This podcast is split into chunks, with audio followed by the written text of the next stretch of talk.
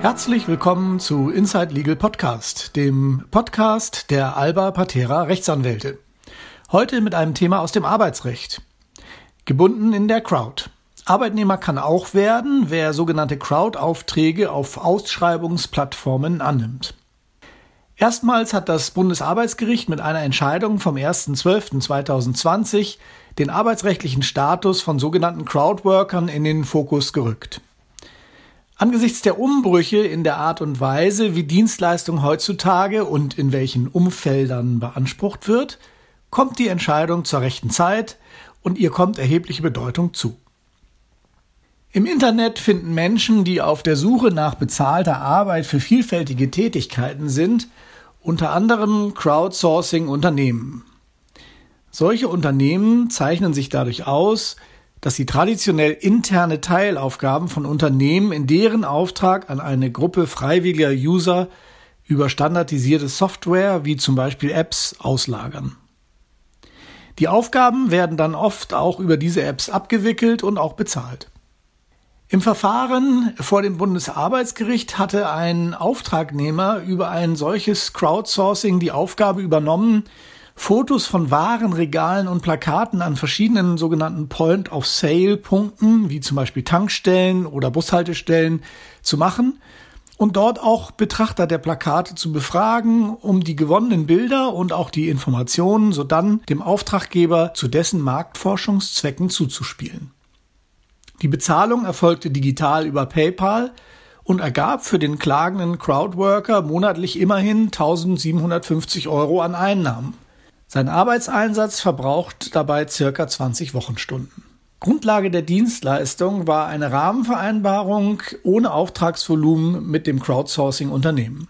Der Crowdworker war nicht verpflichtet, bestimmte Aufträge zu übernehmen. Er konnte frei entscheiden, wann, wo, bei welcher Gelegenheit und wie oft er die App zur Wahrnehmung der Aufträge benutzen wollte. Mit den Kunden der marktforschenden Plattformen, den Markenartiklern, war kein Vertragsverhältnis vorgesehen. Und der Crowdworker war auch nicht zu einer höchstpersönlichen Leistung verpflichtet. Er konnte beliebige Dritte zur Erledigung seiner Arbeit mit Gutschrift auf sein Konto einsetzen. Ebenso unterlag der Crowdworker keinem Wettbewerbsverbot, er konnte auch für beliebige Dritte tätig werden, sogar für eine Konkurrenz. Nachdem der Kläger in einem Jahr fast 3000 der Mini-Aufträge über die App abgewickelt hatte, kam es zu einem Streit und die Plattform verweigerte dem Mann weitere Aufträge.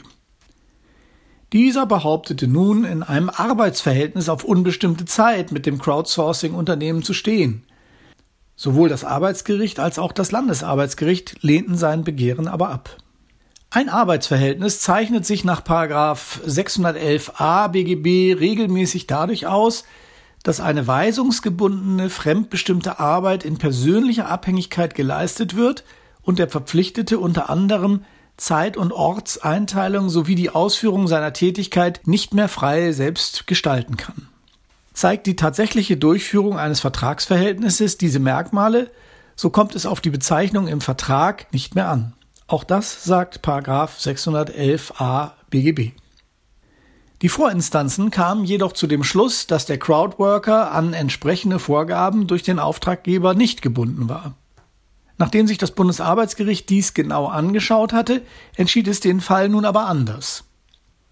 Der Mann sei vor allem durch ein geschicktes Anreizsystem immer wieder weiter in die Auftragsannahme nach dem von dem Auftraggeber bestimmten Zuteilungsmodus hineingedrängt worden.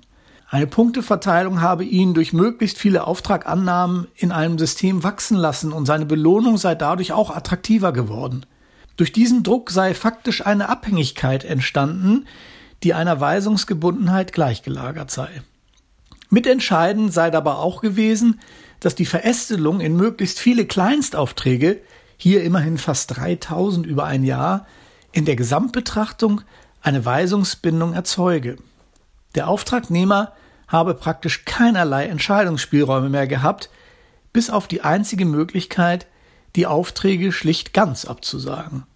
Diese Entscheidung dürfte wegweisend für künftige Einordnung von Crowdworking sein. Auch der Gesetzgeber ist hier auf den Plan gerufen und das von der SPD geleitete Arbeitsministerium möchte moderne Arbeitsformen in digitalen Vernetzungen jetzt auch stärker regulieren. Das Merkmal der Weisungsgebundenheit bleibt indes stets zentral. Wenn eine granulare Verteilung täglich mehrerer Mikroaufträge durch das Crowdsourcing dazu führt, dass der Annehmende diese Aufträge praktisch nur noch nach sehr engen Vorgaben der App bearbeiten kann, dann ist dies ähnlich, als wenn ein Vorgesetzter einem Arbeitnehmer über das Telefon minutiös sagt, was er zu machen hat und ihm dafür dann eine Gratifikation verspricht. Im Ergebnis lassen sich also bereits heute diese Formen moderner Arbeitsverteilung unter die Vorgaben des Gesetzes bringen.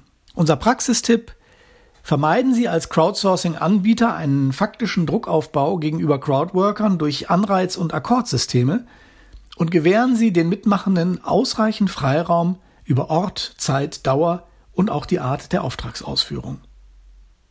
Vielen Dank fürs Zuhören. Für weitergehende Informationen besuchen Sie uns bitte jederzeit gerne auf www.albapatera.com.